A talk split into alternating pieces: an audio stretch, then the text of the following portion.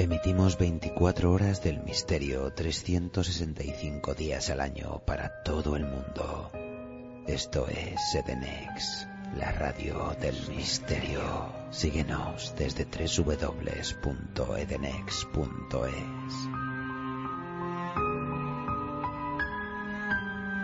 La dirección de Tertulias de lo Desconocido no se hace responsable de las opiniones expresadas por sus invitados.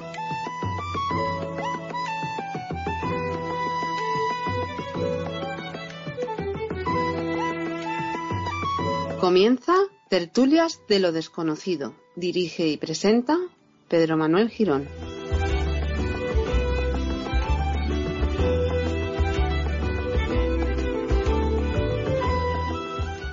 Te propongo un juego. Si tuviésemos que reunir misterio y magia en una ciudad española, ¿en qué estás pensando?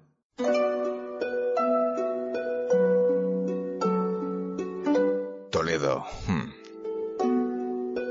Universo oculto. Te trae el 16 y 17 de septiembre en el Castillo de San Servando, en Toledo. El primer congreso de Toledo, ciudad mágica.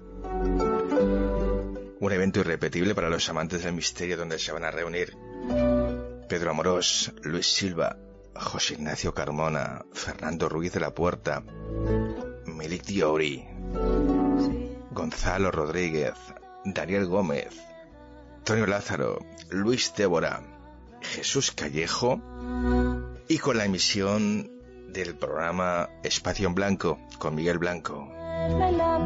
Reservas al teléfono 669 078 007 669 078 007 Toledo te espera, no te lo pierdas.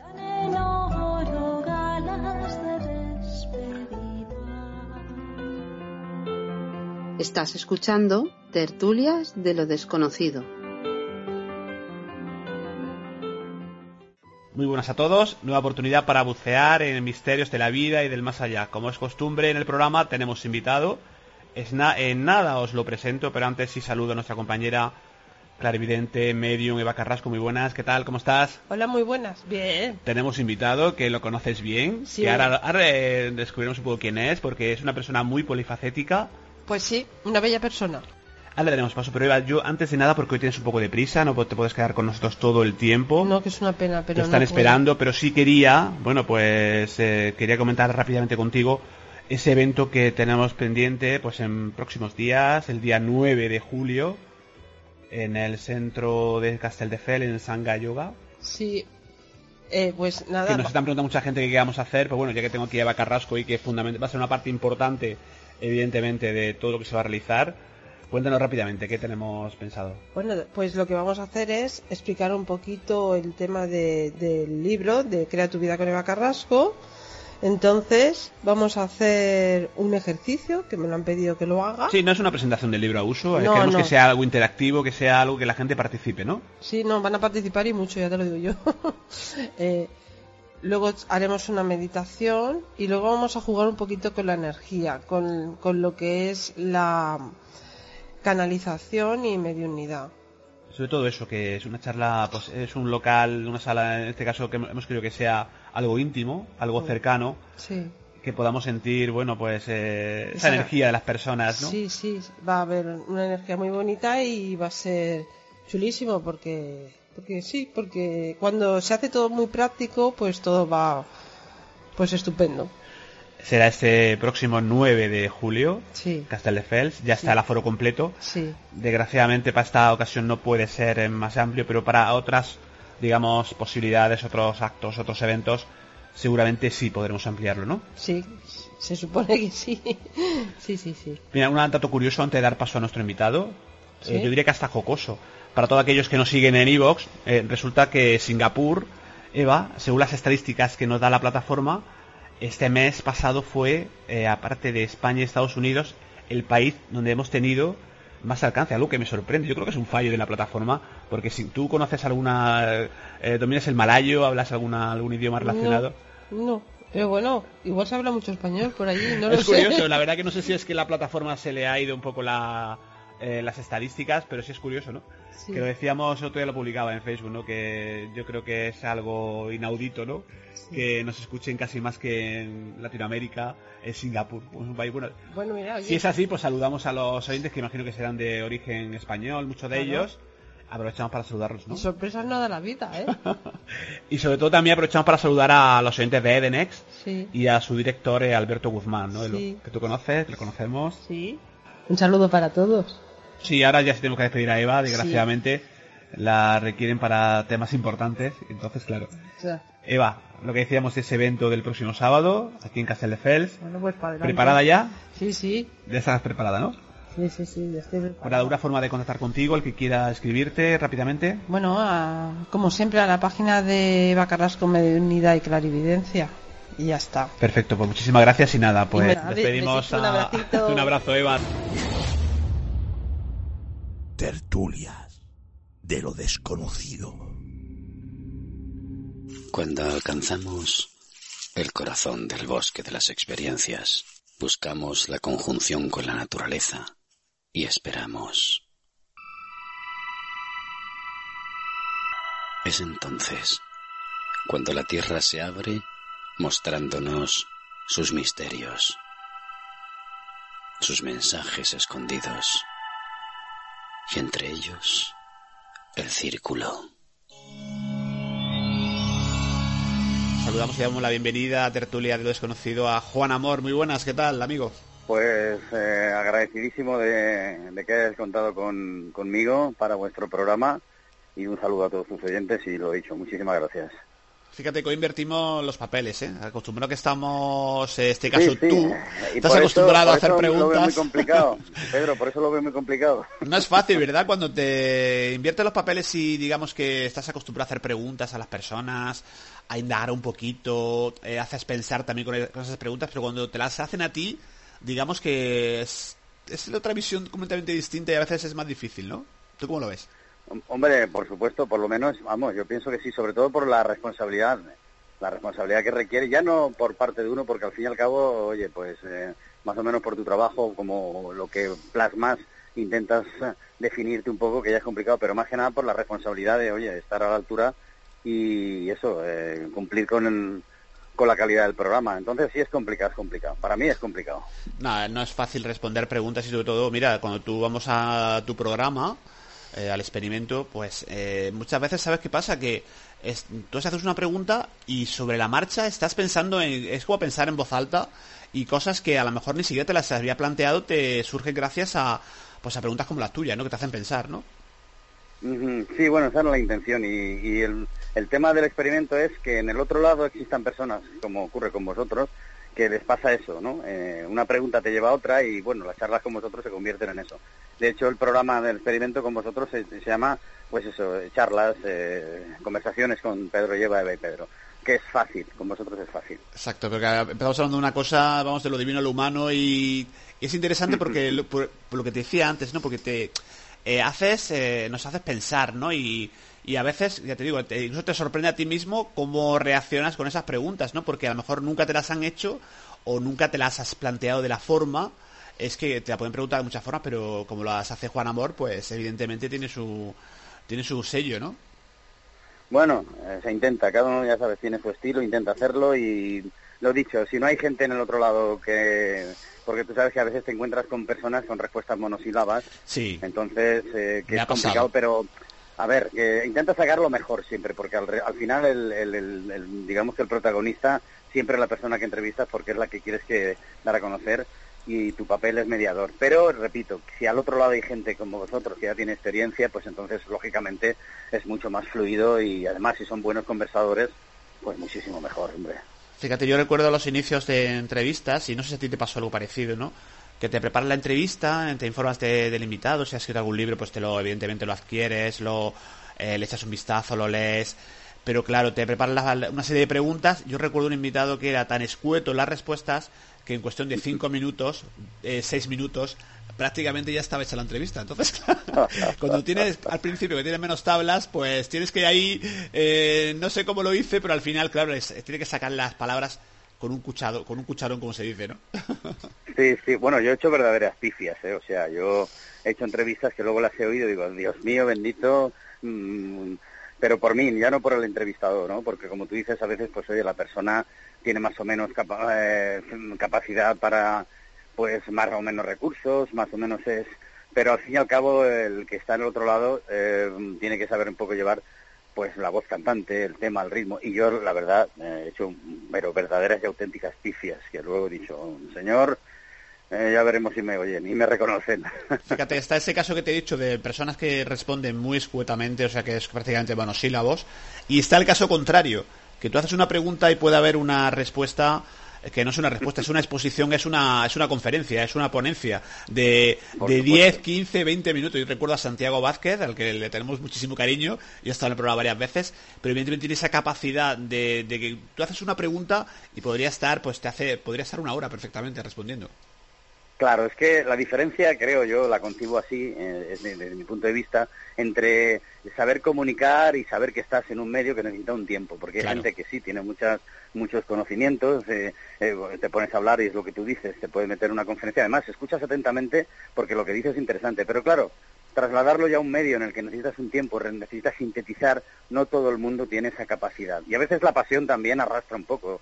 A mí me ha pasado también como a ti, o sea que... No, y luego la cadencia es importante, ¿no? Eh, digo, personas que se acerquen a este mundillo y quieran hacer entrevistas, quieren conocer a gente y divulgar, pues la cadencia de a la hora de hablar, todo el mundo, pues precisamente eh, Santiago Vázquez, evidentemente es número uno en lo suyo, en el tema de la parapsicología, el misterio, pero claro, su cadencia a la forma de, eh, digamos, la velocidad a la que va, pues evidentemente hace que los audios se alarguen sobremanera, ¿no? Claro.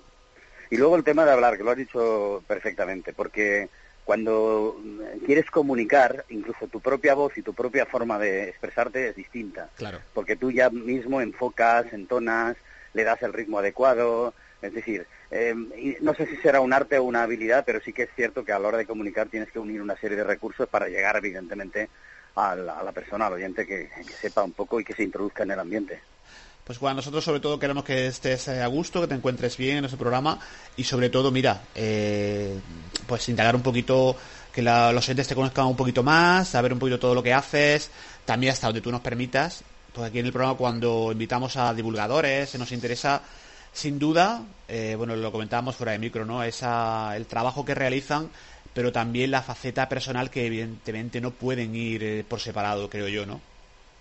Sí, es cierto, sí, va unida. Sí, y sobre todo cuando, vamos, pienso, desde mi punto de vista, porque lógicamente a la hora de hablar de, o a la hora de ver al resto de comunicadores que hay millones y cada vez, pues debido a los medios ya, ya las redes hay más, pues sí que es cierto que pues intentas eh, mezclar un poco de tu propia identidad, de hecho sales así, porque si no, al final, eh, esto es como todo, es tu estilo, el que intentas luego pues trasladarlo a, la comunicación y al programa y, darle pues eso, tu propia impronta. Y es, es un poquito difícil separar determinadas disciplinas o determinadas formas de entender el arte y la cultura de, de lo que estás haciendo, sí. Juan, en un ratito entrará nuestro compañero Carlos Dueñas, siempre, bueno, pues el mundo del cine que nos ayuda a entender un poco, pues, este caso, pues las cosas que le pasan a un comunicador, eh, incluso los experimentos que podrían estar relacionados, ¿no? Con este caso con tu programa, el experimento evidentemente, ¿no?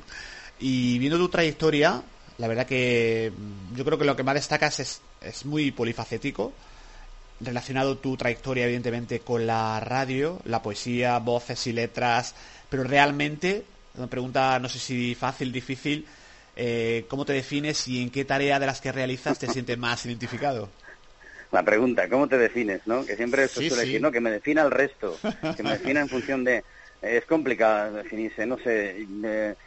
Eh, siempre me ha gustado comunicar, he buscado fórmulas, sí que es cierto que también la, la, disciplina del arte, eh, la cultura, yo creo que es eso lo que tú dices, es un poco una fusión.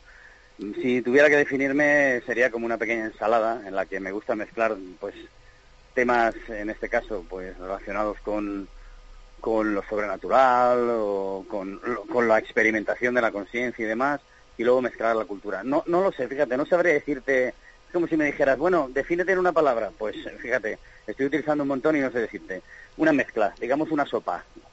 Pero en tu caso lo audiovisual está presente, o sea, tanto el tema de la radio y también de cara al, espectador también un tema audiovisual, ¿no? Eh, relacionado con, la, con las artes, con, con el, relacionado con el cine, con el teatro, con la comunicación en general, pero sobre todo que sea también visual, ¿no? Claro, yo eh, en eso sí, es verdad. Es verdad. De hecho, yo siempre me he definido un poco la cultura del cómic, eh, que me ha gustado siempre el cómic. Lo que pasa es que soy un cero a la izquierda dibujando y me sale cada patata. Pero eh, la sintetización y, la visualización es lo que tú dices.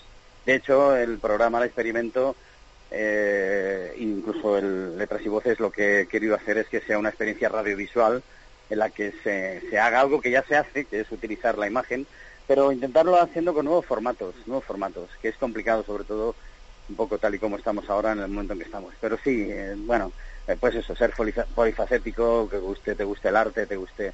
Intentas pues ir abriéndote paso poco a poco, paso a paso, en fin. Sí, la, la imagen esencial, la imagen esencial, ya he considerado esencial siempre. Y bueno, y la escritura también, ¿eh? Aunque la tengo un poquito abandonada, bastante diría yo.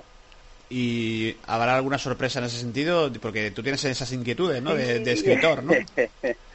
Sí, a ver, escritor, bueno, yo no sé si soy escritor o palabrero o juntador de palabras, no lo sé, porque no sé cómo es eso el que se define escritor. Es como el que me dice, oye, ¿qué es la poesía? Pues yo qué sé, igual la poesía para uno es una rata, no lo sé, pues no sé si es escritor o no. Pero sí que es cierto que desde, desde muy pequeñajo pues ya me hacía el tema de la escritura y hay algo por ahí en mente, hay algo por ahí, que es un que es también un proyecto, eh, digamos, es que no sé cómo llamarlo, no sé si novela o lo que sea, pero es algo más visual, o sea que no sé en qué estilo, pero bueno, va pasito a paso. has tocado la poesía, pero en tema novelas no sé si hiciste alguna cosa relacionada. Eh, había un proyecto en mente, eh, precisamente con, con mi sobrino, que fue cuando, en fin, luego si acaso comentamos un poco el tema de, eso, eh, había en mente una historia basada en relatos, pero se quedó ahí en el aire y me dediqué más al tema de la radio. Eh, también con periodos de ausencia, eh, es decir, esto de la radio, pero bueno, ha sido por cosas personales y tal, que luego ya si quieres lo vamos hablando. Perfecto, pues estaremos sobre todo pendientes y espero que nos des satisfacciones, ¿no? En ese sentido, ¿no? De cosas publicadas, porque yo creo que cuando tienes esa inquietud, pues eh, hago por mí mismo, ¿no? Cuando tienes, yo tengo FKT, también esa inquietud de la, mucha gente no lo sabe, y lo, van a escuchar ahora, esa inquietud de la poesía de hace muchísimos años, ¿no? Ya de pequeñito escribía, cosillas, pero sí hay un momento en el cual, eh, por lo que sea, esas cosas quieren salir y a veces incluso quieren estar ahí, como yo digo, vivir, vivir en, un, en papel, ¿no? Vivir en, un texto, ¿no? Reflejado, ¿no? Es curioso, ¿no? Que a veces sí, a veces no, ¿no? Sí, yo supongo que también son ciclos, como todo, ¿no? Ciclos personales lo que se tiene de forma innata, yo siempre he pensado que al final sale de un modo u otro. Si, si puedes, pues si puedes, lógicamente mejor, porque hay gente que lamentablemente pasará por su vida sin poder hacerlo, independientemente de que existan hoy más posibilidades, que esto también habría que valorar y ver, ¿no? Que aparentemente hay más fórmulas, pero son muchos factores también los que se juntan luego, ¿no? Factor suerte, lugar, personalidad, los que llevan a las personas que por lo menos eh, conozcan, porque yo lo único que creo es que todo el mundo debería tener su sitio. Ya luego al margen del éxito, del triunfo, de, pero por lo menos tener su sitio que es, pues eso, lo que lleva dentro. Y lo que lleva dentro, pues tiene que salir. Está ahí. Y Juan, ¿en qué te, en qué te inspiras para escribir? Eh, que te, hay gente que, bueno, pues hay gente que se va, no sé, al campo, hay gente que se va incluso a la ciudad, hay gente que se sube al metro, eh, las caras de las personas, el, el amor. Eh, ¿En tu caso? Pues mira, voy a intentar ser breve porque si no me convertiría en ese tipo de, respuestas que dices que tiran. Voy a ser breve. Mira, yo empecé casi escribiendo mm, casi mamotretos o o sea, cosas larguísimas, larguísimas. Era como, yo creo que era reventar un poco por dentro. Pero hubo un momento de inflexión en mi vida, y fíjate que esto hace... Eh, fue cuando murió mi padre, que fue hace unos siete años, seis, seis años más o menos, fíjate, tengo ya cincuenta y tantos, o sea que...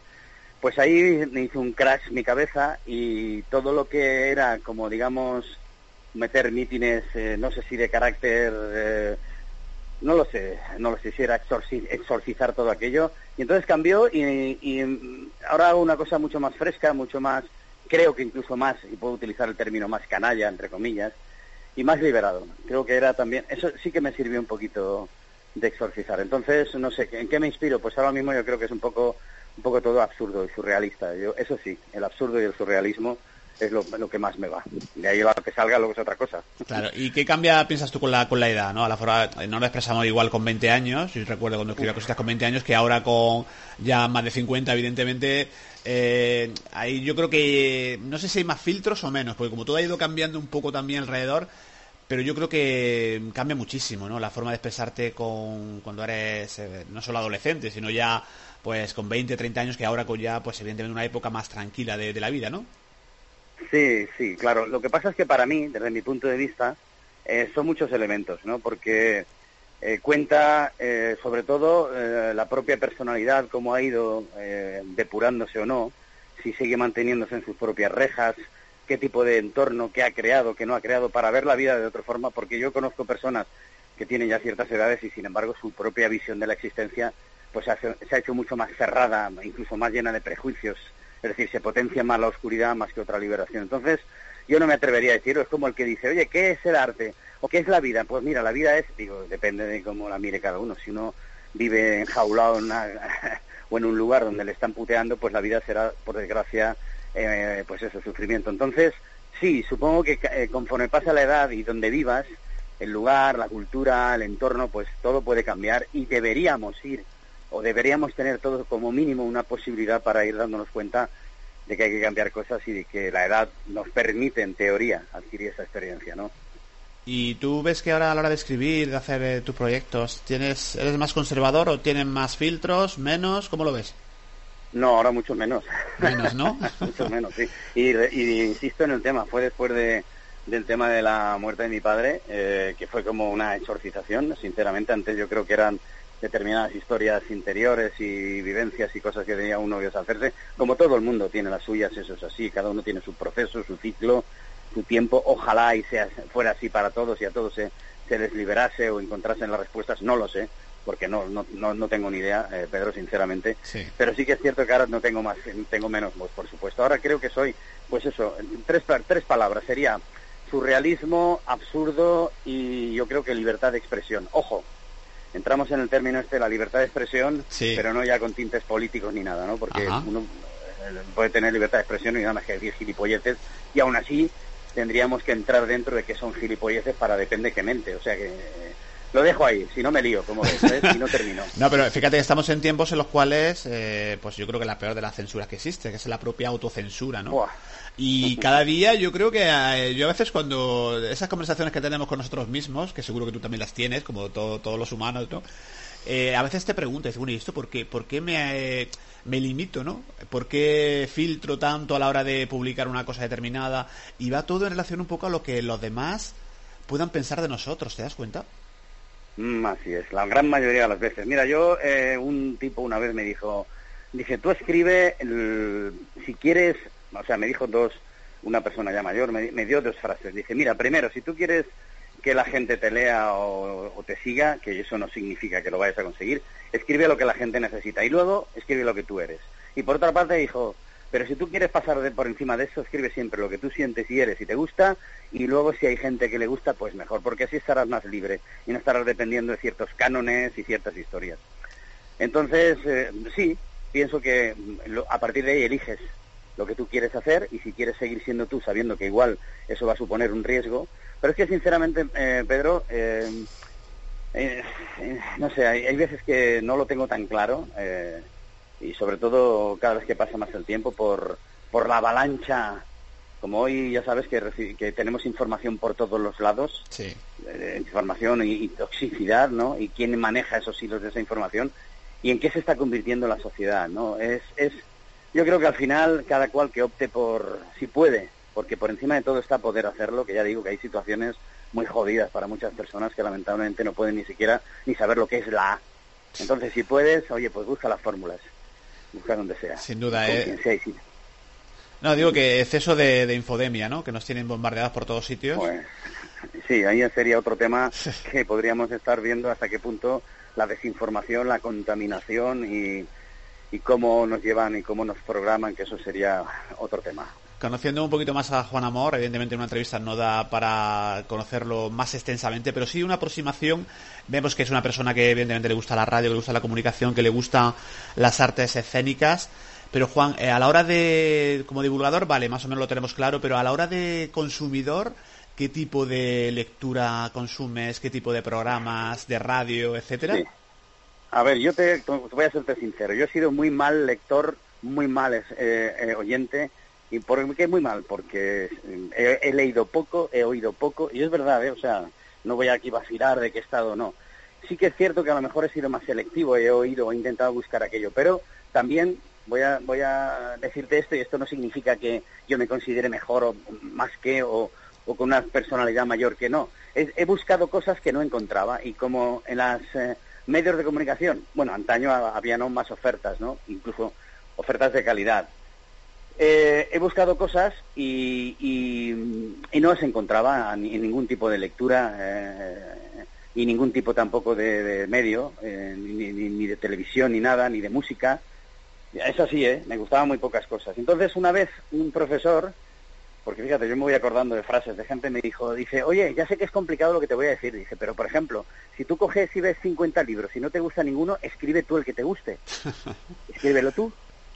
Claro, entonces a partir de ahí pensé, bueno, pues podría ocurrir lo mismo con un medio de comunicación o con una película o con un corto, pues eso, escribe tú lo que te gusta a ti, escribe lo que no encuentres, haz lo que no veas por ahí y a lo mejor pues tienes suerte y funciona pues me parece una buena idea, ¿no? Porque a veces escuchamos cosas que uno va buscando un poco lo que lo que más o menos eh, encuentras eh, las similitudes en cuanto somos un poco el cerebro un poco selectivo y también en cuanto solemos escuchar, aunque yo hago un ejercicio muy creo que sano, que cuando escucho programas de radio por ahí, pues digamos que voy cambiando de tendencias, me pongo una tendencia de esa, esa polarización, ¿no? De los medios, ¿no?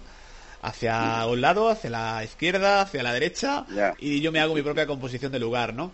E intento, porque ¿sabes lo que pasa? Que estamos un poco condicionados por la cultura, por la educación, por la, familia, e evidentemente siempre se te decanta el cerebro o tu experiencia te decanta hacia un sitio, hacia un lugar concreto, ¿no? Pero intento verlo con perspectiva, ¿no? Y no quedarme con una idea de uno y de otro y luego yo intentar eh, pues hacer ahí en la, la cabeza un análisis rápido y decir bueno pues y a veces te sorprendes porque resulta que después de analizar todo eso lo que has escuchado de una un principio de un grupo mediático pues que realmente en principio no, no comulga con tus ideas, pero si hay algo que te, que te resulte, oye, tienen razón, ¿y por, y por qué, por qué no cuesta tanto, por ejemplo, dar razón a, a ideas eh, con las cuales en principio por el tema social, tema cultural, tema de nuestra trayectoria, eh, de, lo, de, lo, que sea, política, el trabajo, lo que sea, ¿por qué no cuesta tanto a veces reconocer que hay cosas también buenas en otras tendencias? No, no, sé si, si a ti te ha pasado alguna vez algo parecido. Pues sí, la verdad es que sí. A ver, yo eh, en este caso creo, creo, y esto repito, simplemente es una visión mía, una opinión mía, con esto no quiero ni mucho menos eh, sentar ningún tipo de base. Yo es que creo que no tenemos ni puñetera idea de nada.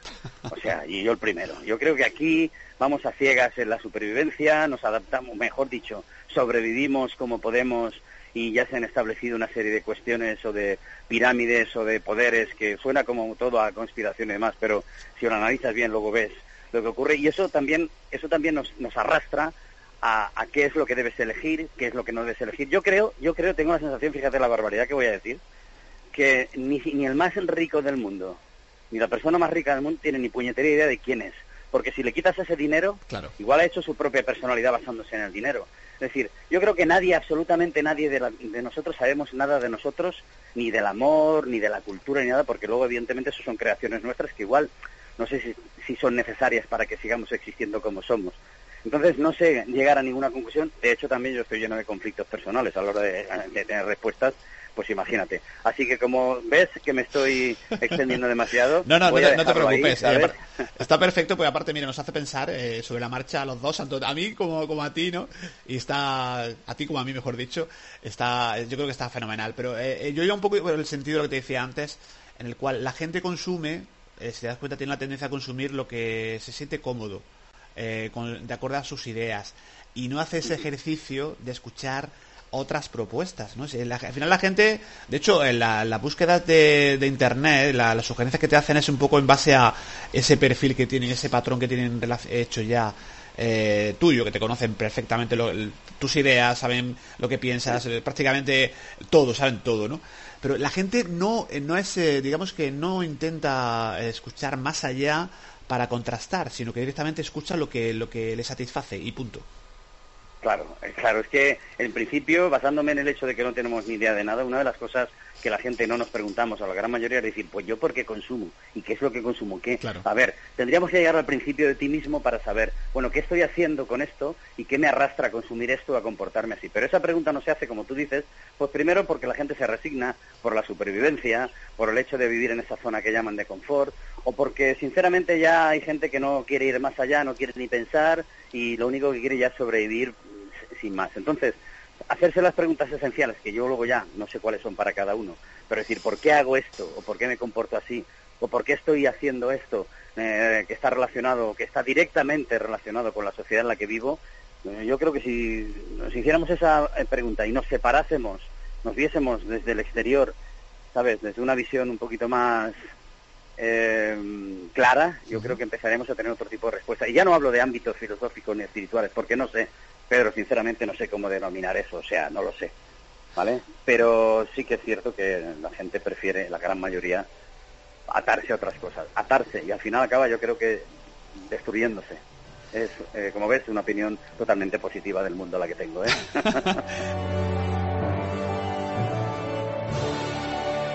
Cine en la tertulia. Con Carlos Dueñas.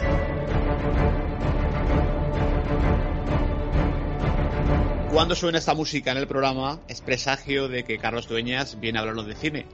Los saludamos, ¿qué tal estás, Carlos? Muy buenas. Muy buenas noches, pues aquí encantado, como siempre, más con, con Juan Amor, tú, bueno, encantado. Fíjate, nuestro director favorito, que tiene por ahí alguna novedad, quizá no sé si nos deberá algo al final de, la, de esta charla, pero que no tienes preparado. Yo no sé si es un poco experimento, Carlos. Eh, sí, porque ya se habló en aquel programa tan magnífico que hiciste eh, con Joaquín Avenza sobre cine y locutores de radio, ¿no? Entonces hoy quería traer un poco, eh, eh, aprovechando el título del programa de Juan, pues el experimento, quería, eh, bueno, eh, a ver, eh, llevar, llevaros eh, curiosidades, ¿no? Aquí tengo que traeros curiosidades del mundo del cine cuando se ha hecho experimento. A ver, experimento me refiero a que en su momento, por ejemplo, que una película tuviese sonido ya era un experimento, porque el cine empezó mudo, como todos sabéis, ¿no? Sí. Eh, y fue allá en 1927 cuando el cantor de jazz, de Jazz Singer, que es una adaptación de una obra de Broadway, eh, que fue la, la, primera vez que se usó el sonido de la gente. Imagínate, ¿no? El, el, impacto que, supuso aquello, ¿no? Pues en aquel momento ya se experimentó con el cine eh, y bueno, pues funcionó. Hay otras veces que no ha funcionado. Por ejemplo, ya que hablamos de sonido, me vengo décadas más tarde.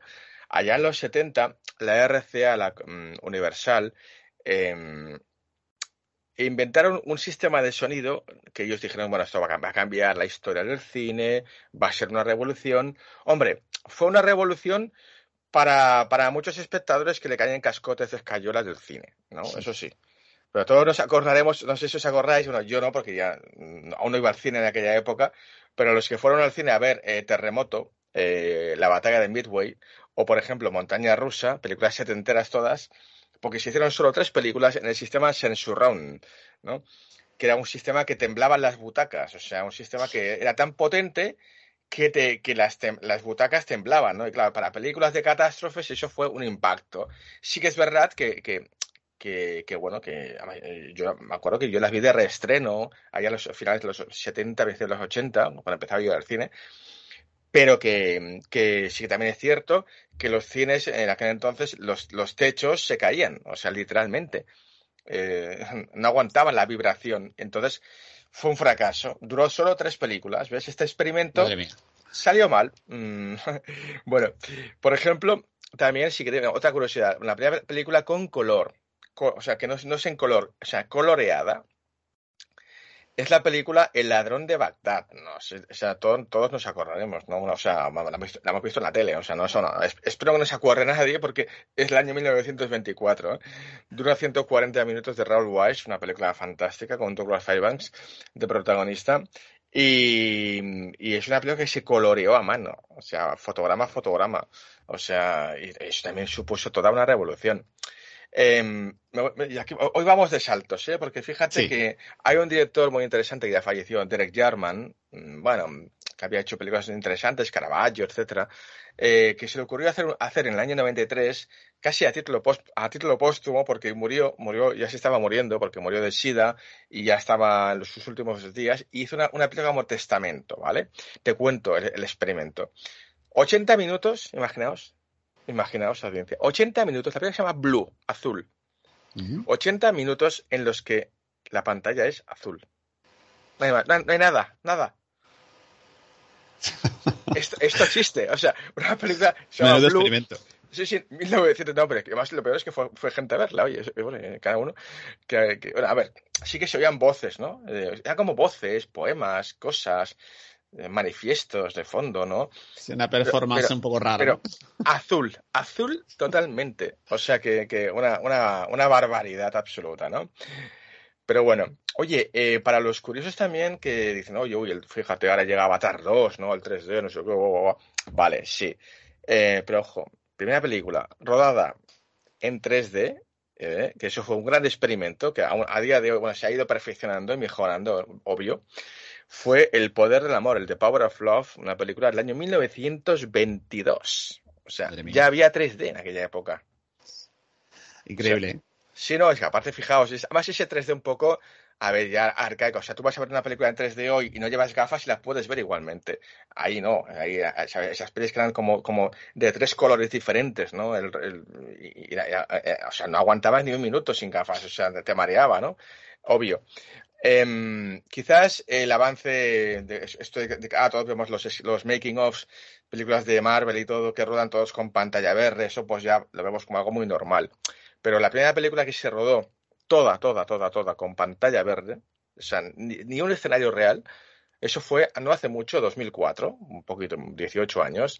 Eh, me refiero a Sky Captain y El Mundo de Mañana, una película muy experimental, aunque sea comercial, lo dijo con Jude Love, Angelina Jolie, Gwyneth Paltrow. Pero aunque sea así, eso es un experimento, porque yo la, la fui a ver al cine y salí mareado. Es que yo de verdad no, no, no, no, no, no. Pero ojo, oye, pues eh, hay que decir que fue la primera que estaba rodada no, no, estaba muy conseguido todavía, luego ya lo perfeccionaron un poco, imagino, ¿no? Exacto. Películas, por ejemplo, fíjate, el, hay una. Mm, Dicen, ah, vamos a hacer un remake, un remake. Oye, pues el primer remake de la historia, mm, bueno, es un remake, además lo hizo el mismo director, se ve que no quedó contento de cómo la hizo. O sea, me refiero a Cecil B. DeMille, em, eh, cuando hizo El Prófugo, en 1914, pues años más tarde, en el 31, volvió a rodar la misma película. O sea, el prófugo otra vez. El tío, mira, pues no se quedó contento. Es un poco lo que hizo James Cameron con Terminator, ¿no? Que rodó la primera, que es una obra maestra, pero ya cuando tenía ya una superproducción, rodó lo mismo, pero cambiando, en vez del de Schwarzenegger era el malo, ahora es el bueno. Ya está, es la misma historia, pero, pero fantástica también, claro. Em, una curiosidad más, mira, fíjate, hay una película que todo el mundo igual recuerda porque es un protagonista muy conocido, que es Mel Gibson, Payback se llama, ¿no? Payback, una, año 99, dirigida por Brian Helgeland. Y esta película es, una, es un remake de, la, de un clásico de Lee Marvin, A quemarropa. Y esta película tiene una particularidad porque si os fijáis, si os acordáis, y si no cogéis un, veis ahora un tráiler, lo ponéis, veis que tiene, un color, un color muy raro, tiene un color, una textura muy rara, parece como que esté medio quemada la película, ¿no? A ver, esto viene a que el director em, quería que la película fuese en blanco y negro, para darle más crudeza a, la trama, ¿no? Y la Warner se opuso, no, no, tú estás de coña, esto vamos a hacer una película en blanco y negro, una película de acción, estás loco. Y el tío de alguna forma eh, convenció a la productora que había que decolorarla y hicieron un experimento. Cuando el negativo, que eh, antes se rodaba en cine en 35 milímetros, se, se revela en los, productos químicos, etcétera, para revelarse, pues necesita, eh, bueno, pues los típicos productos y todo esto. Pues les ocurrió al director de fotografía echar Coca-Cola. Vamos a probar con Coca-Cola. Hicieron muchos experimentos y con Coca-Cola se ve que quedó un color que nunca se había visto antes en el cine, una cosa rarísima. Exclusivo, pero rarísimo, claro. Y pasaron toda, toda la película por Coca-Cola y vimos, es la primera película que está revelada en Coca-Cola. Y esto es una cosa que poca gente conoce, sí. Más experimentos, fíjate, em, hemos hablado del 3D, hemos hablado del sonido, de todo. Oye, vosotros sabéis que existe, existió, porque evidentemente es una fricada, ¿eh? No sé, creo, creo que no, no, tiene ni sentido hacerlo eso ahora, aunque por mucha tecnología que exista. En los 80 eh, existía eh, es una especie de ese, cuarto sentido que ya el cine que- quería incorporar, que es el olor. El olor. Entonces, eh, John Waiters, que es un poco el precursor de Almodóvar, ¿no? Director de Pink Flamingos, etcétera, hizo una película con Divine, su actriz favorita, un travesti magnífico, vamos, una película que se llama Polyester, una película que incorporó el sistema odorama, pero tal cual, ¿eh? Odorama se llama. Mm, o sea, en vez del cinerama, odorama. Y, y era así, una película que, que incorporaba el olor. Entonces te daban a la entrada del cine un- una especie de, de- como si fuese esto del rasca de la once, ¿sabes? Más o menos. Sí, sí. Sí, sí, es que, es que era eso, con cuatro colores diferentes o cinco, no sé cuántos había. Y mm, hay, hay un momento en la película que de repente eh, alguien, yo qué sé, pues se mete, imagínate, en un lavabo o lo que sea, o alguien hace una flatulencia, lo que sea, y de repente salía el color amarillo. Tú tenías que rascar el, el color amarillo y olerlo. Y tú estabas oliendo lo que olía el personaje. O sea, y esto Algo, existe. algo interac- interactivo, pero que claro, tuvo Mm. tampoco poco recorrido, ¿no? Ah, muy poco, muy poco. Bueno, eh, ya hemos hablado de mucho. A ver, vamos ya más, más rápido. Mm, la- el Cinemascope llegó, que es la, panorámica, el, cine, panorámico en los años ya 50 con la túnica sagrada. Eh, luego lo perfeccionó bastante ya David Lean con el 70 milímetros, ¿no? Que, bueno, con Lawrence de Arabia, etcétera. Luego, por ejemplo, el cine también de animación tuvo una revolución en los años 90 con Toy Story, de John Lasseter. Esta película eh, fue la primera vez que se filmó una película de dibujos animados eh, toda hecha por ordenador, nada, nada hecha a mano. Y fu- supuso, eh, fue el na- nacimiento de Pixar, ¿no? Eh, John Lasseter, fíjate que esto es una cosa que poca gente conoce, diez años antes eh, colaboró con Spielberg para, para hacer la, pri- la pri- la primera vez que se hizo un dibujo por computadora para una película fue en El secreto de la pirámide. La película, una película que habla de un Sher- Sherlock Holmes joven, ¿no? Una película de aventuras, en la que salía una especie de, guerrero como con cristal, una cosa rarísima, ¿no? Pues eso también fue la primera vez que se, que se usó en una computadora para, para, eh, para el cine, ¿no? Para, para integrar, ¿no? En año 73 también, eh, digamos, la primera vez que se, que se, que se usó el efectos digitales para el cine, efectos digitales, eh, que luego lo vimos eh, mucho más adelante en Tron o en Depredador, ¿no? Esa visión subjetiva, ¿no? Del robot, ¿no? Que está como todo hecho por computadora. Eso fue la película Almas de Metal del año 1973, en la que Jules Briner, que es un robot, veíamos su visión subjetiva y veíamos como, no sé, como rayitas raras ahí, como si fuese un ordenador de aquella época, claro, ¿eh? evidentemente. Eh, oye, te- tengo mucho más, pero ya, ya sé que tengo poco tiempo, voy cerrando. Em, Quería mm, hablar de la primera película que fue al revés, todo lo contrario. Vamos a hablar de todo lo contrario. De todo lo contrario, ¿qué significa? La primera película que creó el, el movimiento Dogma, eh, un movimiento danés, eh, promovido por Lars von Trier, pues fue la película Festen, 1998, una película danesa. El movimiento Dogma 95 se llama, exactamente. Y que eh, supuso pues una especie de época en la que mm, se hicieron películas muy buenas, como Rompiendo las olas, etcétera. También Dogma, una película con Ben Affleck también, eh, en la que estaba prohibido, vamos a ver, o sea, no, no- no había que hacer decorados, se rodaba donde pillase, o sea, en casa, en la casa como esté, no había decorados, no había música, todo cámara en mano, ni maquillaje, ni luces, o sea, tal cual. Eso era un poco el manifiesto. O sea, era rodar al natural. O O sea, a, pe- con a la- pelo, pero a pelo totalmente, vamos. a pelo totalmente. Y eso, eso se inventó en el año 98. O sea, eso fue un poco el anti-experimento.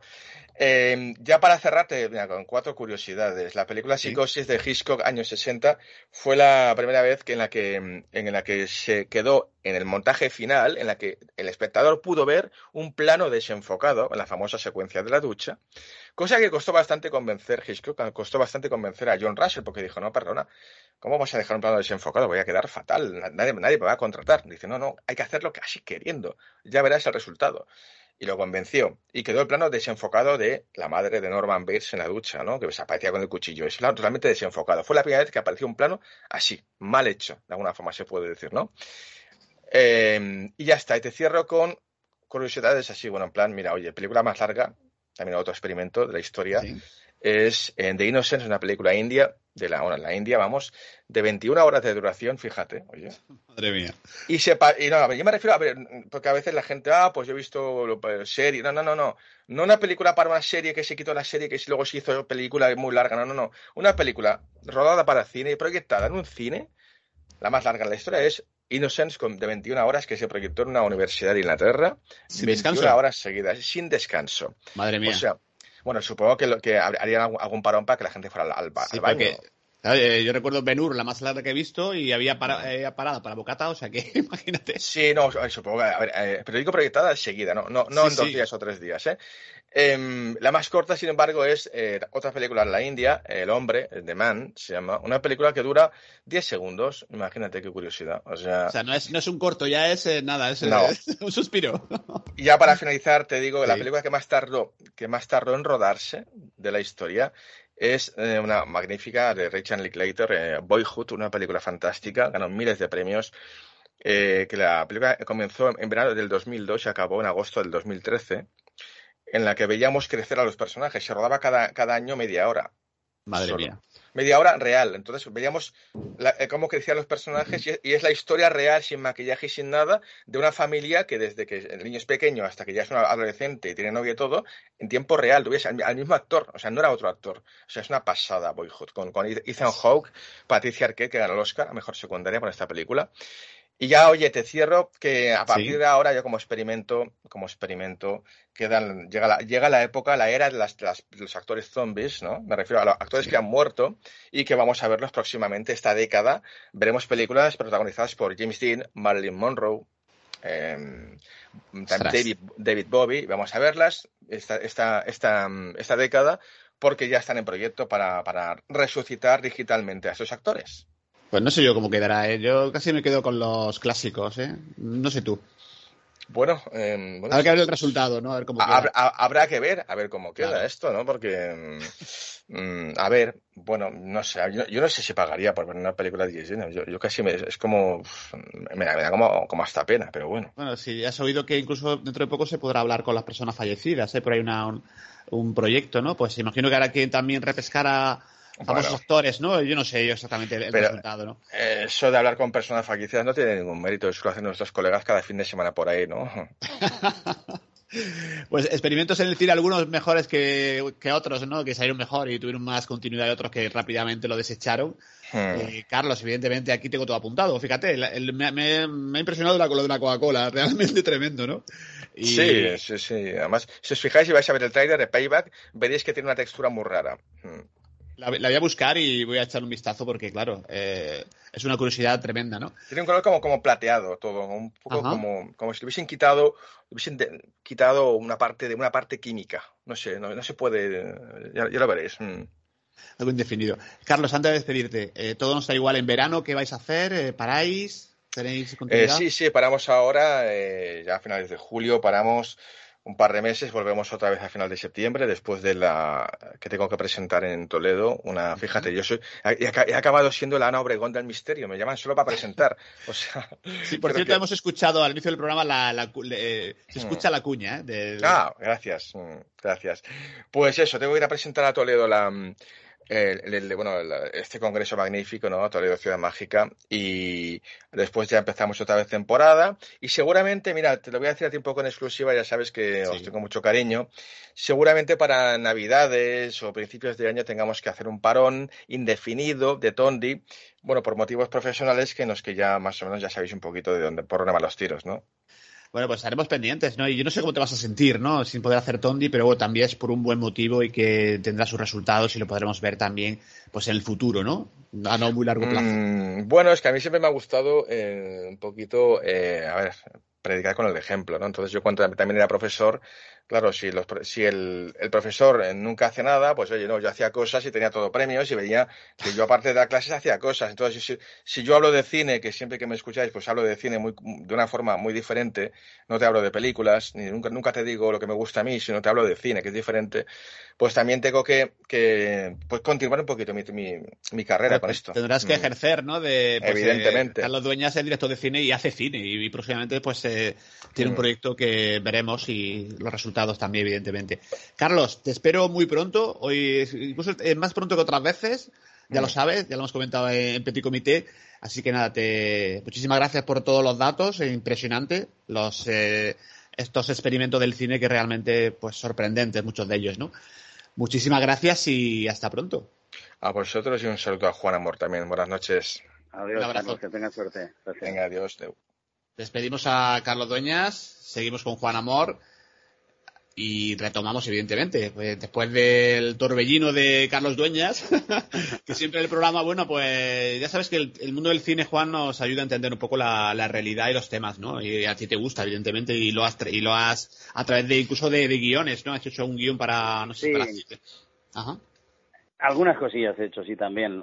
No he alcanzado tanto como Carlos, pero sí, he participado en algunas cositas. También eh, hice formación en, en guiones y demás. Pero fíjate, una de las cosas con las que yo, de mi punto de vista, me quedo con todo lo que ha dicho Carlos Sí. acerca de la, de la experimentación y de la evolución y demás. Y como tú también dices, ¿para qué? Para lo que el, que el cine nos aporta, nos ayuda, nos ha hecho. Pues yo, sinceramente, eh, hay muchas cosas a lo mejor es porque soy un, atrasado en otras, que a través del cine he llegado a conocerlas y he llegado a evolucionar más. Fíjate, pues, eh, Sí, sí. no- eh, las películas nuevas, los guiones nuevos, la forma narrativa nueva, ¿no? Y sobre todo, pues eso, reencontrarte con la capacidad de crear y ver todo lo que se puede hacer con un trabajazo que hacen detrás y todo el, y todo el grupo, todo el equipo que hay detrás de, a la hora de hacer un- una película. Aunque hoy día, fíjate, eh, se lo quería haber comentado a Carlos. Digo, hoy día con un móvil en condiciones puedes hacer una película también, ¿no? Parece ser. De hecho, Bueno, hay, en de otro hecho, hay algún, hay algún certamen en el cual que está- se utilizan solamente móviles. Creo que es algún eh, festival que está hecho espe- específicamente para gente que utiliza el, para grabación solamente el móvil. O sea, que imagínate Claro. eh, que ah, eh, hoy en día con la tecnología que, que existe en grabación de alta definición y en, y la calidad de sonido, pues realmente nos, eh, pues cualquiera hoy en día Sí. con un móvil puedes hacer realmente obras de arte, ¿no? Exacto, fíjate lo que ha comentado de la sustitución de actores. Esto me plantea muchas historias, que creo que lo hemos comentado alguna vez, ¿no?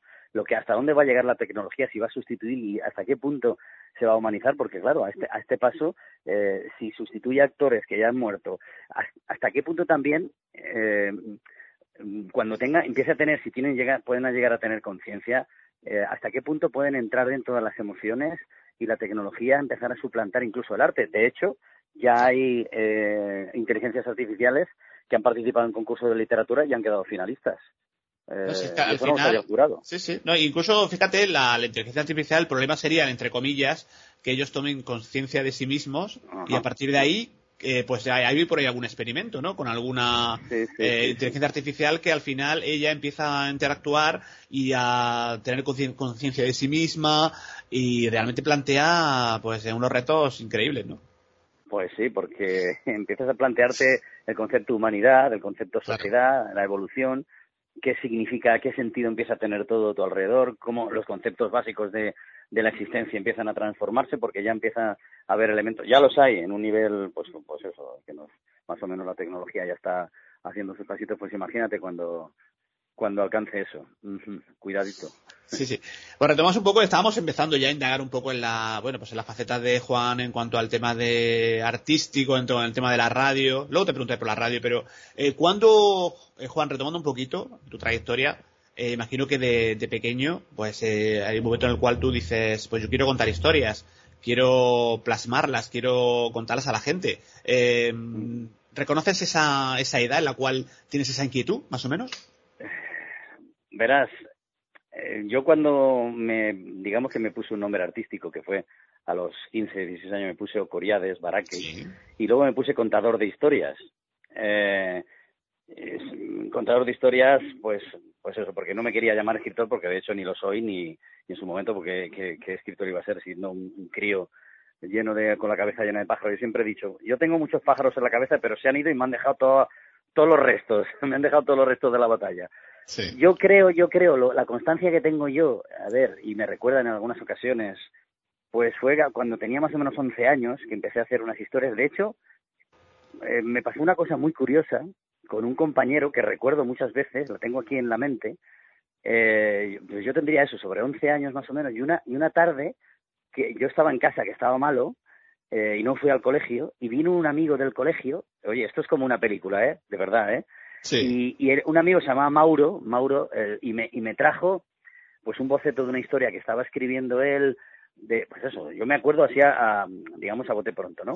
Y estaba relacionado un poco con los hombres lobo, ¿no? Y con la noche de Valpurgis. Bueno, pues aquello que fue como muy mágico se me quedó a mí en la cabeza, porque claro, luego Mauro fue un chico que por razones personales luego se tuvo que desplazar y tuvo que dejar el colegio, en fin. Fue como, como si, eh, a ver, puede parecer una tontería, pero fue como si me tuviese que dejar esa historia para, para despertarme a mí la, la necesidad de, seguir, de escribir, ¿sabes? y, y no sé, luego desapareció esos, esas hojas y demás, pero me llamó muchísimo la atención porque era una noche lluviosa, era una noche mágica, y a, partir de ahí pues empecé yo a darle un poquito de vueltas a esto. Luego ya empecé a escribir más tarde. Mi sobrino, que sí que está más metido en esto, mi sobrino me dijo un día, oye, que yo quiero escribir un libro, vamos a hacer algo. Eh, y esto sería, esto hace 20 años. Ahora, 2011, ¿no? Fue publicado. Sí, 2011, justo, sí. Eh, y estábamos en el, Exacto, Antinomio, sí, justo, que fue una recopilación de, de poemas suyos y yo cogí lo que yo tenía por ahí, que la verdad es que digo, pues venga, va. Él insistía y yo no tenía muy claro todavía, entonces dimos forma a aquello.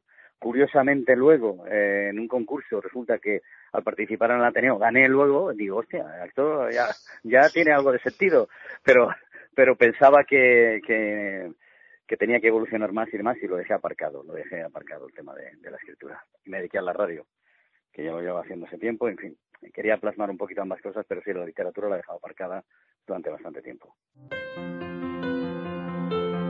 Estás escuchando Tertulias de lo Desconocido.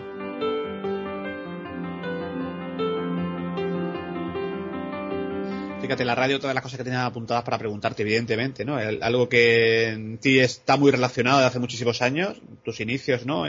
hace, como decíamos antes, pues una trayectoria de, años, ¿no? De, casi décadas, ¿no? Ya vamos, vamos, peinando canas, ¿no? En muchos de nosotros y ya, evidentemente, la trayectoria y el bagaje, ¿no? Pues se, nota, ¿no? Eh, la radio evidentemente ha ido cambiando y, actualmente cómo ves el panorama para una persona que se acerque, que quiera hacer radio, hay muchas posibilidades evidentemente, pero el problema también está en encontrar la, pues el camino, la, una calidad suficiente. Cuéntanos un poquito cómo ves el panorama actual. Pues mira, sinceramente no me atrevo y ni soy quien tampoco para, porque no, no lo tengo muy claro tampoco, ¿no? No lo sé. Ya digo que yo cuando empecé con el 91, eh, la, la radio todavía tenía una forma de radio y, y, todavía se mantenía en ese formato, no estaba el tema de internet y, por lo tanto la radio tenía esa magia de, de pues del estudio, la magia de la radio nocturna. A mí me gustaba bastante la radio nocturna y ¿Qué podría decir? Pues lo que digo, sinceramente, primero no me veo con capacidad de aconsejar a nadie. Y segundo, no sé decirte, porque mira, por una parte, la proliferación desde el punto de vista tecnológico, las redes y demás, que lo hemos hablado muchas veces, la posibilidad de que todo el mundo pueda decir y pueda tener su canal y su micrófono. ¿Vale? Que eso es muy interesante. Pero luego eh, está el tema de, como siempre, vuelvo a lo mismo. Eh, ¿Para qué? Es decir, y ahí ya entro en un conflicto, porque viendo cómo está la sociedad actual ahora mismo, viendo cómo está la demanda social, viendo cómo está el, factor también humano un poco degradado, un poco pasado en un segundo plano, en función de los intereses, pues no sé decirte, no sé. Yo creo que cada cual se exprima como pueda, eh, utilice su creatividad como pueda, eh, busque alternativas eh, se, renueve, que creo que eso es esencial, y al final, básicamente, yo creo que sea el mismo. No sé hasta qué punto. Sinceramente es que no sabría decirte qué ni cómo. Claro, porque eh, la radio, evidentemente, se, fíjate, cuando empezó a llegar, incluso cuando llegó la, televisión, decían que iba a ser el final de la radio, cuando llegó Internet y empezaron los podcasts y las emisiones online, los streaming y tal, digamos que la radio siempre ha estado ahí con ese, esa coletilla de que, bueno, la radio se va a acabar. Digamos que la radio no se va a acabar, yo creo que no se va a acabar nunca, lo que es que va a cambiar un poco el formato, ¿no? Si te das cuenta ahora, en las emisoras de radio incluso, pues utilizan algo que, que han convertido la radio, pues prácticamente en una emisión de, de vídeo, de televisión, ¿no? Porque tienen una cámara conectada y puedes ver lo que están hablando, evidentemente los oyentes por el, por el cauce habitual de la radio en FM, frecuencia modulada y pero sí también tienen pues que canales de YouTube, hacen emisiones de streaming. Si te das cuenta se ha ido adaptando un poco a, la tecnología, ¿no? Sí, sí es cierto, es cierto la, la, la, radio, la experiencia radiovisual, ¿no? Como en este caso hacíamos, hacía yo en este caso la SNAC, no es un término nuevo, ya está acuñado hace, hace tiempo. Pero sí es cierto, se utiliza la tecnología para convertirla en algo más visual y sobre todo porque hay una necesidad de inmediatez. Es decir, eh, la radio antiguamente, eh, la radio nocturna, la radio cercana, tenía su tiempo, tenía su propio tiempo. Eh, y en ese tiempo es el que se iba mezclando todos sus elementos y se iba acercando con la esencia de cada uno, ¿no? El alma, la situación personal, eh, se mezclaban muchas historias, la voz, la capacidad de jugar. Y eso yo creo que se ha perdido y quedan muy poquitos resquicios de eso, muy poquito. Entonces no hay contenidos específicos que puedan captar tanto la atención y puedan crear grandes audiencias porque por otra parte hay otras necesidades. Como si la sociedad quisiera evadirse de forma pues muy rápida y sin necesidad de tener que pensar mucho y, Internet ofrece esa posibilidad. Y esa posibilidad es engañosa para mí, desde mi punto de vista, ¿no? Porque se crean cánceres en la comunicación, que ha cambiado bastante, pero es que ha cambiado incluso la comunicación con nosotros. Tú lo sabes perfectamente, desde el punto de vista del de comunicador, que nosotros no nos comunicamos igual, la necesidad comunicativa es distinta, las prioridades son otras, y se olvida un poquito ciertas esencias. Entonces, en ese sentido, lo que tú dices, sí, es cierto que se utiliza mucho más la imagen, y por otra parte también, y esto es un término que no me gusta tocar, vende más. Pero fíjate que la radio fundamentalmente era, yo recuerdo de, pequeño en casa, ¿no? Pues la radio está antigua, eh, teníamos una radio de válvulas, imagínate, ¿no? que estamos todavía todos en relación a ese, aparato grandote, ¿no? Una caja así de madera, eh, pues eh, de cierto tamaño, ¿no? y fíjate cómo ha ido evolucionando y te das cuenta que los locutores, entonces prácticamente no se conocía su, no se sabe cómo era, no se, no se le ponía cara, ¿no? Y ahora parece que hay una necesidad o va implícito, ¿no? El ser locutor y ya, digamos que te estás mostrando, eh, yo no sé lo que mejor, antes yo creo que había un poco más de magia, ¿no? Aunque la, radio sigue con su magia, pero yo, yo creo que ha ido perdiendo un poquito de esa que tenía al principio, ¿no? Los comienzos. Por supuesto, por supuesto, por supuesto, lo que tú dices. Es que no era necesario. De hecho, la propia voz ya te creaba la propia identidad, ya hacía que tu imaginación se pudiera liberar o reencontrarse con o se evadiese. No, no había un protagonismo tan necesario como ahora. El yo que en el que se ha convertido esto ya no es el, ya, ya el, el mensaje ya no sirve, es el yo. Y el yo ese, como, como bien has dicho, necesita de una imagen que vende más. Nos trasladamos, esto es como una charla que tuve con un escritor en el que hablamos de qué es el arte y demás, digo yo, ¿qué es, qué es el arte? Yo no lo sé, si lo sabes tú. Yo lo único que sé es que el creador que crea lo que le da la gana, pero en el momento en que sale de sus manos se convierte en un producto. Y entonces ya mm, pierde el, el aspecto creativo, el aspecto de la propia obra de arte. Pues ocurre lo mismo con la radio, pienso yo. En el momento en que sale al mercado, sale ya en las ondas, el, la creación propia del, del, pues, del locutor o del guionista y demás se convierte en un producto competitivo ya empieza a calificarse, a clasificarse, a competir con. Y ahí es donde está para mí, se pierde un poco la esencia, como tú dices, de ese misterio, que bueno, en algunas ocasiones pues hay gente por ahí que, que todavía lo mantiene. Vosotros, eh, hombre, pues yo vosotros porque os conozco, ¿no? Pero vosotros se mantiene esa magia, se mantiene sobre todo también con los contenidos. Y, y, y tampoco quiero extenderme mucho más, pero eh, insisto en lo primero, para mí es esencial qué es lo que vas a contar y con qué intención. O sea, ya no cómo lo vas a contar, porque al fin y al cabo antes también eh, se valoraba un poco la voz con determinada textura y hoy día, pues hasta cierto punto ya no importa, ¿no? Entonces, ¿qué, qué vas a contar? Primero, ¿qué vas a, ¿de qué vas a partes? ¿Cuáles son tus intenciones? ¿Mm? ¿Y qué, qué, quieres contar? ¿Y con qué intención? Y si quieres sacar o no sacar algo a cambio, es decir, ¿cuál es tu misión dentro de, Claro, ¿qué quieres, ¿qué quieres aportar, no? Porque realmente mucha gente que se acerca, digamos que empieza la casa por el tejado, ¿no? El, eh, sí, quiero hacer radio, quiero hacer programa, pero exactamente no saben qué, ni cómo, ni exactamente, a lo mejor en lo que tú vas a hacer ya resulta que lo hacen, eh, pues si miras un poquito, ves que, hay muchas personas que lo hacen y aparte lo hacen muy bien. Tendrás que buscar algo alternativo para, para hacerte, si quieres, este pequeño huequecito, ¿no? Para que la gente crear un poco de atención a los demás, ¿no? Ojo, hay gente por ahí que se está currando unos buen, programas muy buenos, ¿eh? Sí, sin duda. Esto no quiere decir una cosa, no quita la otra. Vosotros hacéis un buen programa y gente por ahí, yo me escucho todas las noches podcast y demás, eh, porque estamos eso, en la, en la era del podcast, que eso es otra historia también. Pero hay gente haciendo programas muy buenos. Y al final ocurre como en todo, no son todos los que están ni están todos los que son, desde el punto de vista meramente competitivo y de mercado.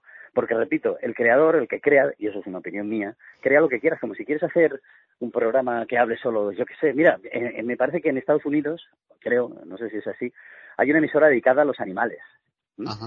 Que sale, pues eso, no, es que salgan hablando los animales, pero sí que te llevas a tu animal, a tu gato, a tu tal, el, maullido, o sea, está enfocada única y exclusivamente a eso. Y tienes audiencia, porque hay gente pues que le puede interesar eso. ¿Qué, ¿Qué, es bueno? Pues sí. ¿Por qué? Pues porque esa persona ha creado lo que ha querido crear y luego pues ha tenido la suerte o, o, circunstancias para que haya una audiencia para eso. Sí, realmente el mundo del podcast lo que vino es un poco a democratizar, porque si repasamos un poco las, las emisoras generalistas, pues realmente tampoco, hay, tampoco hay tantas, ¿no? Son cuatro o cinco emisoras, luego sí las municipales de cada pueblo, pero claro, la, la, gente, la gente que tenía, que tiene esa inquietud de contar cosas, que hay gente, y aparte, lo que tú dices, hay programas que lo hacen en podcast, que lo hacen con muy pocos medios y que realmente consiguen una calidad eh, prácticamente o incluso mejor que las que tienen unos medios al alcance, pues fíjate, de Onda Cero, del Radio Nacional, de etc, etc, de la COPE, etcétera, ¿no? Por supuesto, hay gente con mucho talento. Mira, el tema de los eh, radios generalistas, eh, a ver, sí que hay cuatro o cinco, porque se mantienen gracias a subvenciones y a historias detrás, eh, y en su antaño sí que habían ojeadores que se dedicaban a escuchar pues programas antaño, digo hace 20 años de esto, 30, los años 80, donde había una radio pura, 90, pues había ojeadores de las grandes emisoras que se dedicaban a ver pues qué, qué locutor había aquí o qué locutor había allá y podría resultar interesante para absorberlo, que al final la palabra final es absorber, ¿no? Luego se hacen con el, con el control de la comunicación, si entrásemos en ese tema ya sabes cómo está la cosa, eh, tendríamos que hilar muy fino sí. porque otra cosa es la libertad comunicativa y quienes controlan y qué, qué se suele decir. Pero centrándonos en la propia creatividad, porque yo prefiero irme hacia el camino de la libertad, de la creatividad, pues oye, yo aplaudo, aplaudo a gente que como vosotros y como muchos otros hace unos trabajazos de, pero increíbles y están ahí en las sombras y otros están abriendo camino y pues aquí a veces el que se le ocurra más no siempre sale a flote. Ya sabes que hay de todo, ¿no? Eh, hay gente que, que a lo mejor eh, lo hace, men hace menos. Yo es que me he encontrado con experiencias muy desagradables dentro del mundo de la radio, en que he visto gente muy currante, muy buena, que lamentablemente no he tenido la oportunidad y sin embargo, por otra parte, he visto trepas claro. que se han encargado de no hacer nada y están todavía en medios. O sea que, que hay que seguir. Pues hay, sí, que seguir, hay que por seguir, por supuestísimo. Y, y, esta noche hablando con, con Juan Amor, eh, teníamos al principio pues de la conversación Eva Carrasco, luego apareció Carlos Dueñas, hemos seguido un poco indagando pues en el, las cosas que mueven a, a, Juan. Una de ellas es el tema de la radio, evidentemente, pero imagino que hay, aparte de que has hecho una temporada larga y prolífica en el tema de en Valencia, ¿no? En la SNAF, evidentemente hay proyectos, imagino, para, para la próxima temporada, ¿no, Juan? Mm, sí, eh, verás, eh, como te he comentado al principio, eh, y fíjate, curiosamente el, el, programa se llama El Experimento, como ya sabes, y de hecho ha hablado sí. Carlos del tema este, pues yo siempre he pensado, he querido crear un, un, un, experimento radiofónico. Claro, esto puede resultar muy rimbombante, muy decir, bueno, este tío qué va a hacer. Bueno, pues era centrarse más en la experimentación más pura y dura de, de, de la radio desde un punto de vista más, más innovador, ¿no? Eh, esto es como todo, el creador o la persona que se considera creativa, yo me considero en un, en un nivel u otro, ni más ni menos que nadie, pero siempre quiero intentar que, que ya que el formato radiofónico puro y duro parece ser que está dedicado a las cuatro emisoras, como hemos dicho, grandes, sí. y luego hay pues multitudinarios programas de gente que se lo ocurra muy bien a nivel de podcast y otras emisoras así, digamos, más eh, pues de segundo grado, que también hacen unos grandes programas, pues yo la intención es hacer algo nuevo. Y claro, para la próxima temporada, eh, la intención es hacer un, una, unos nuevos proyectos. No sé decirte todavía exactamente, porque están un poco cociéndose, ¿sí? pero girarían en torno precisamente a esa palabra, experimentar. Experimentar con el, la base radiofónica, utilizando un poco las redes, pero sobre todo intento, que es lo que al final me, creo que me define más o menos, que sirva. Ya sé que puede resultar una gilipollez, esto de que sirva para algo, ¿no? pero que intente servir y que tenga un porqué y ahí es donde estamos. No sé, todavía no, así que no te va en nada nuevo todavía. No, pero mira, cuando yo creo que cuando uno hace un programa, a mí me pasa, ¿eh? es porque tengo curiosidad por un tema muchas veces, eh, es lo que te despierta la, pues eh, te anima también a conocer más de un tema. No sé, por ejemplo, pues yo hace muchísimos años eh, tuve algo relacionado parecido a una FM y a partir de ahí pues empecé un poco a, in, a investigar, a, evidentemente, y, y, rodearme de personas que versadas en la materia, ¿no? Pues no sé, como Miguel Ángel Pertierra u otro, Raymond Moody, etcétera, ¿no? Yo creo que cuando uno hace también un programa en este sentido, yo creo que tú, a ti te puede pasar un poco lo mismo y hay mucha gente que hace programas, que es que tienen inquietudes personales de un tema, por ejemplo, a nivel de parapsicología, a nivel de energético, de espiritualidad, y digamos que es la mejor forma de, porque vas a conocer, tú has conocido a muchísimas personas que se dedican a este mundillo. Eh, hablo precisamente del tema del misterio, ¿no? Has conocido, y yo creo que eso te, te aporta muchísimo, ¿no? A lo que tú, ese afán de conocimiento que, que tienes de, de esas materias, ¿no? Por ejemplo. Sí, la verdad es que me considero bastante ignorante en ese sentido. Es decir, he conocido mucha gente, pero um, he, he- he escuchado todo tipo de historias, he conocido todo tipo de experiencias. ¿Me oyes? Sí, sí, perfectamente. Sí, he conocido todo tipo de experiencia. Me ha conta- he me- mira, yo llegué, llegó, eh, en fin, no sé si esto lo voy a contar como anécdota. Yo estaba en MD Radio en aquel momento que estaba en Círculo Amorós y me llegó un señor y estaba haciendo el programa Cuaderno de Arcanos en el que pues venía gente incluso a vernos y yo tenía pues un grupo de colaboradores, uno que hablaba de astrología, otro tal, bueno, de varios temas. Entonces llegó un señor alto, muy alto, bueno, calvo, que medía más que yo, yo que no soy muy alto, pero encima si medía más que yo, pues ya, y me dijo, y me dijo, y esto es cierto, ¿eh? Eh, Pedro, de hecho hay testigos. Sí. Yo soy arcturiano, arcturiano, vengo del planeta arcturiano y O sea, quiero un hueco de en una, esta de una raza, de una raza de extraterrestre, ¿no? Sí, O sí, sea, sí, sí, sí. Y me dijo, quiero un programa en esta emisora. Y yo, digo, pues, y esto es cierto, ¿eh? o sea, esto es verdad. De hecho, porque sabían compañeros míos, yo claro, me quedé mirándole al hombre y digo, hombre, pues yo es que no te puedo decir aquí. Si es acturiano, bienvenido, muchas gracias. Encantado de conocerte. Eh, no lo volví a ver, no sé si a cómo quedó con la emisora o cómo no quedó con ella, pero eso es un ejemplo de todo lo que te puedas encontrar. ¿Que sería cierto o no sería cierto? Hombre, me hubiera estado interesante volver a hablar con él, pero desapareció. No sé si era un cantamañanas, un, un iluminado. Y por eso digo que han pasado todo tipo de gente, in- infinidad de anécdotas. Eh, te podría contar que podríamos hacer seis programas. Desde iluminados profundos, que luego son unos charlatanes puros, o sea, que venden más humo que otra cosa, hasta gente muy modesta que simplemente con, con ver su comportamiento y escuchar, pues te das cuenta que hay algo de verdad ahí dentro. Y yo, sinceramente, me he encontrado con de todo, pero yo te puedo decir que a estas alturas me considero bastante ignorante en ese tema. No, no sabría decirte. Tal vez sea que, ¿qué es eso? Que lo he querido trasladar a una respuesta personal y me he encontrado con demasiadas disyuntivas. ¿Y alguna experiencia paranormal, algo no explicable que hayas vivido en persona? Que digas, esto no puedo explicarlo. Pues la verdad es que sí, pero verás, creo que, que- que ya quedé con vosotros que os lo, os lo contaría Sí. a vosotros. Pero, eh, a ver, no he tenido, no sé cómo decirte, no sé qué si llamarlo experiencias eh, paranormales o no sé, no sé. Es que no lo sé, porque fíjate, a estas alturas parece mentira que se parezca tan ignorante, pero no sé cómo definirlo. Si era X o aquello, no lo sé. Eh, sí, he tenido pues dos o tres. Una que fue la que me, de- me, de- me hizo que me decantase por, por estudiar parapsicología. Eh, me fui a estudiar parapsicología en, un, en su momento en una en la Sociedad Española de Parapsicología que estaba recién en Barcelona y luego se vino aquí a Valencia. Desde el punto de vista de la investigación, ¿por qué? Pues porque ocurrió lo siguiente, lo contaré. Es decir, eh, estábamos cuatro personas en una casa, eh, un- compañeros que estábamos hablando de este tipo de cosas y eh, la verdad es que es una experiencia que hay que vivirla y que, re- repito, es real. ¿eh? De hecho, de hecho, los testigos están ahí. Eh, estábamos haciendo fotografías con aquellas cámaras, pues esto hace los años 90, pues eran cámaras normales de estas de carrete que luego te tenías que revelar y tal, ¿no? Sí.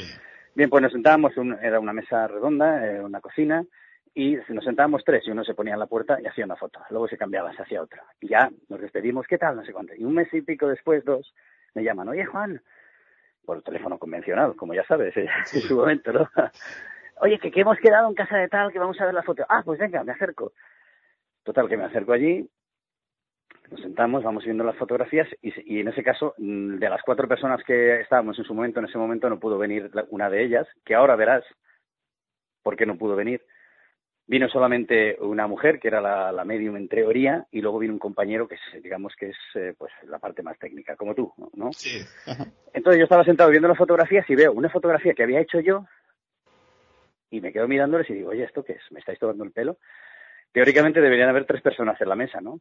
Sí. Bueno, pues al fondo, al fondo, detrás de, detrás justo de una chica, que es lo que no había venido, pues había una mujer mayor, y esto te lo digo en serio, es así, ¿eh? O sea, que durante un tiempo estuve hasta acojonado de esa foto, una mujer mayor apoyada en, la, en, la, en lo que es la, la pared, una pared que la parte de atrás daba a la terraza, la cocina era blanca, reluciente, y era una mujer que vestía pues el típico traje de este negro de mujer mayor, con el moño blanco, delantal, y estaba apoyada así mirando.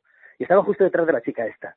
Claro, se me quedan los amigos mirando y digo, hostia, esto que me estáis tomando el pelo, que no, no, es así. ¿Y sabes por qué era así? Porque resulta que la mujer que estaba detrás era la madre de la chica que no pudo venir porque se puso mala, se asustó, le entró una crisis, porque había muerto hace seis meses o seis o siete meses. Claro, ya no te, ya no sigo más. eh, pero- Interesante, no, no sé si la, tenéis la, la foto en, en tu poder o algo No, sí, la tenía, la tenía, la tenía una compañera, sí, la tenía una compañera. Luego no sé qué pasó porque resulta que la, la chica, eh, como tuvo problemas a nivel psicológico porque no se lo creía y demás, eh, no sé cómo quedarían. Yo ya me desvinculé un poquito de la gente, eh, volví a tomar contacto con ellos, recordábamos el acontecimiento, pero ya no le pregunté por aquello. No sé si se pensarían de ella o la mujer no querría verla. El caso es que eso es historia y sucedió. ¿Por Fíjate. qué? ¿Para qué? Pues no lo sé. En No aquel momento eh. eso me dijo, dime.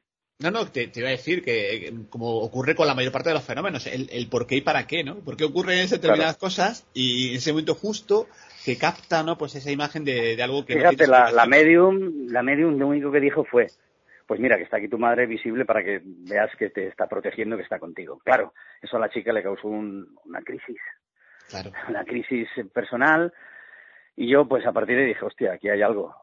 Si yo estoy aquí y hago una foto a tres y salen cuatro, aquí hay algo. ¿No? Esos Entonces, intrusos, ¿no? Que aparecen en las imágenes, que esa, esos intrusos, esas inclusiones que aparecen en las grabaciones, que nos lleva Claro, muchas veces a esto, claro. nos lleva a preguntarnos, eh, bueno, y seguir indagando, porque como realmente tampoco sabemos, tenemos, tampoco sabemos mucho de, de todo esto, ¿eh? Pensamos que sabemos mucho, pero sabemos muy poquito, ¿eh? Realmente. Uf, eh, no sé, son temas, ya digo, eh, en ese momento fue suficiente, luego sí he tenido algunas otras y demás. Eh, no he indagado desde el punto de vista personal tampoco. eh, no sé, eh, me he encontrado un poco también con, pues eso, con disyuntiva. Yo creo que el problema mío, el problema mío, para terminar ya con esto, Sí. el problema mío ha sido encontrar respuestas mías. O sea, respuestas para que me dijeran algo, para entender Claro. algo. Decir. ¿todo esto por qué pasa? O sea, esto está muy bien, el fenómeno está muy bien, pero es real, hay algo detrás, es cierto. Y claro, eh, pues eso, me encontré con muchas disyuntivas durante un tiempo. En aquella época luego ya dejé de hacer radio, me dediqué a otras historias y tenía un dilema en la cabeza pensando esto puede ser, esto no, ¿por qué? ¿Para qué sirve? Eh, ¿Hay algo detrás? ¿No hay detrás? Y entre, ya te digo, entre gente que venía al planeta arcturiano como este señor y otros que no sé de dónde venían, pues dije, mira, dejo de hacer radio durante un tiempo porque no me aclaro.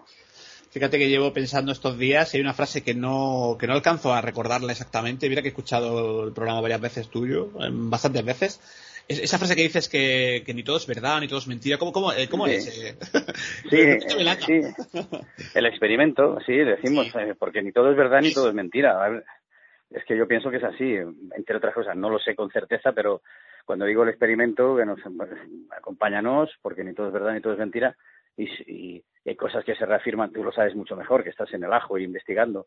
Hay, hay cosas que, que forman parte de, pues de, no sé si de ilusiones o de creencias personales, y hay otras que pues son verdad y entras en esa eh, también tú te habrás encontrado y aquí es donde también te habrás encontrado con esos dilemas de entre lo que es verdad y lo que no. Y lo que es verdad y basado en qué verdad no Eh, en qué, en qué principio o sea ¿qué, qué- en qué- quién lo ve quién determina que eso es verdad y cómo se pasa la experiencia porque tú sabes también perfectamente que pues eso todas las experiencias son subjetivas y que eh, yo igual paso una experiencia determinada y no es la misma que la tuya. Y a lo mejor lo que yo siento o experimento pues hay un contexto alrededor y eso vosotros que estáis en el ajo pues luego tenéis que definirlo y demás no pero sí es cierto ni todo es verdad ni todo es mentira. No, y lo, lo defines, eh, yo creo que esa frase lo define perfectamente lo que es el mundo del misterio y derivados, como yo siempre digo, porque al final eh, depende un poco de la, de la visión de cada persona, ¿no? Hay personas que pasean por un bosque y solo ven leña, y hay personas que evidentemente van a mirar pues los árboles, van a mirar la vegetación, las mariposas, las ardillas, eh, todo depende un poco del, del- de la educación, de Claro. el entorno en el que te hayas criado, tus propios valores, tus inquietudes, ¿no? etcétera. Exacto. Y vosotros sabéis también y lo que se lleva dentro, porque mucha, el- no, te- no interpretamos toda la realidad, sino que vemos la realidad que hay nosotros y luego está la capacidad que, que- que podamos tener, o bueno, o la voluntad que queramos tener para entender. No, es que esto lo veo yo porque igual la cabeza la tengo llena de pájaros, entonces solo veo pájaros. Pero claro, no todo el mundo está dispuesto a reconocer que tiene pájaros y, y de- y decir que los pájaros lo tienen los otros. Ya entonces entramos ya en otros conflictos. ¿eh? Y ya no- se crea un entramado que dice, bueno, pues mira lo que quieras. Mientras no me caigan encima los pájaros, ya... Pues la verdad que Juan me encanta hablar, eh, también evidentemente que ahora no está, pero ya, bueno, pues se tuvo que marchar, pero nos, nos encanta hablar contigo, ya sea en el experimento, ya sea en tertulia de lo desconocido, siempre es un placer eh, conocerte un Pues poco el más. placer es mío. El placer es mío y yo encantadísimo, como siempre, agradecido de verdad, porque, repito, hablar con vosotros sí, en el experimento siempre es interesante, siempre es ameno, hay una diversidad de temas, se puede hablar con claridad, hay cercanía, hay magia, eso que no es fácil. Y agradecido al revés, a vosotros, por supuesto. Y si alguna vez eh, lo mismo, yo estoy aquí eh, para cualquier cosa, eso sí, eso sí. Luego me tendrás que pasar la valoración. Me pasas una nota y me dices un 5, un 4, un 6. y así me siento No, más mira, tranquilo. ¿Sabes lo que pasa? Que no, eh, y la gente que se dedica a estos temas y nosotros, que pues no con todo el mundo eh, es un círculo, parece que es muy abierto y es muy amplio, pero no es tan abierto ni es tan amplio, es bastante cerrado, bastante limitado. Y fuera de aquí, cuando ya dejamos cada uno nuestro cometido, de, ya lo sabes tú, lo que hacemos con, en el programa, de lo que nos dedicamos, los temas, los casos de Eva, la, la experimentación, eh, que te voy a contar a ti, todo lo que, toda la trayectoria que llevas, cuando todo eso, digamos que lo cuelgas en una percha o, y cierras el, pues digamos que te enfrentas un poco a lo, fuera de este círculo, este ámbito, es otro mundo completamente distinto y no con, y no con Claro. todas las personas que te encuentras puedes hablar de esto, que es una cosa que es un, eh, yo creo que es un círculo bastante, bastante limitado, ¿eh? Sí, fíjate, Pedro, esto es algo que a mí también, a nivel personal, me toca un poquito las narices, verás, porque, porque volvemos a lo de siempre, ¿no? ¿Con qué intención lo dices? ¿Qué, qué buscas? ¿Cuáles son tus verdaderas intenciones? ¿Cuál es tu sentido eh, moral de lo que estás diciendo? Claro, te encuentras con personas que dices, oye, estás hablando de esto y como si estuvieses hablando, yo qué sé, de, cualquier gilipollez, y perdona la expresión, y que te importa un pijo el efecto que vaya a causar en las demás personas. No, hombre, no, perdona. Tú estás hablando a la gente que se está escuchando con el alma y que igual para ellos es esencial. O sea, no digas cualquier cosa y simplemente alimentes tu ego. Y eso, en ese conflicto, me he encontrado muchísimas veces. Y claro, me toca mucho las narices porque luego es como el que promueve la cultura, que eso sería otro tema. Sí. promueve la cultura con la boca muy grande y luego promueven a quien les da la gana. Eh, entonces, eh, es muy delicado. Por eso digo que ponerse delante de un micrófono y hacer lo que hacéis vosotros y decir las cosas y compartir y, llegar a la gente y ser verdaderamente conscientes de que tienes un micrófono y tienes cierto poder, entre comillas, no es fácil, ¿eh? Pues Juan, primera aproximación a Tertulia de Desconocido, primera aparición tuya en este programa, espero que no sea la última, que nos cuentes pues eh, cuando puedas eh, eh, pues más cosas de lo que estás haciendo, de tus inquietudes, de tus proyectos, ya la próxima temporada. Y que me queda preguntarte pues una forma en la cual las personas que están oyendo el programa, y porque va a tener amplio recorrido en distintos sitios, y a lo mejor eh, tienen inquietud de contactar contigo, ¿cómo pueden hacerlo? Bueno, yo tengo, a ver, me abría muchas redes, estaba antes por Twitter, por- en Instagram tengo Juan Amor Radio, pero la verdad es que soy de, de redes, pero no, igual no me promociono muy bien, pero porque no es la intención, ¿no? En realidad tú entras en, entras en Facebook y pones Ocoriades con K, ¿no? Coriades, eh, contador de historias, que eso de Coriades es un personaje que me surgió cuando yo era adolescente y cogí el nombre en plan, pues es un personaje de ficción y me he quedado con él. Eh, Ocoriades, contador de historias en Facebook y ahí veréis pues todos los programas que hemos hecho, eh, los, los programas que se han hecho a lo largo de, de todo este tiempo en todas las emisoras y lo único pues en Instagram tengo el Juan Amor Radio. No me promociono demasiado, no soy tampoco de lucirme mucho por ahí, simplemente saco a los a los entrevistados que son los importantes y el que quiera saber algo pues eso, o- o Coriades, eh, contador de historias en Facebook y ahí encontraréis pues todo lo que he puesto, todo lo que he subido. Genial, Juan. Pues evidentemente, como te decía antes, muchísimas gracias. Estamos en contacto. Esta es tu casa para lo que necesites. Y un placer, como siempre, hablar contigo, Muy- ya sea allá o acá, donde sea. Nada, al revés, lo digo. Y de hecho, a los oyentes que nos estén escuchando, bueno, ya saben de vosotros, por supuesto que voy a añadir yo. Y esto no es pelotería, bueno, porque esto parece que lo decimos. No, no, porque es que al final entramos en lo de que siempre, ya sabes, Pedro, no, que si la el culo a tal, que si no, no, ni mucho menos. Hay que darle el valor a quien lo tiene. En este caso, el trabajo que estáis haciendo y lo, cómo lo estáis haciendo y de qué forma os estáis acercando a la gente. Que esto yo siempre lo he recalcado, lo he recalcado, hay que ser honestos y plantear esa disyuntiva, como tú dices, ni todo es cierto, ni todo es verdad, ni todo es mentira.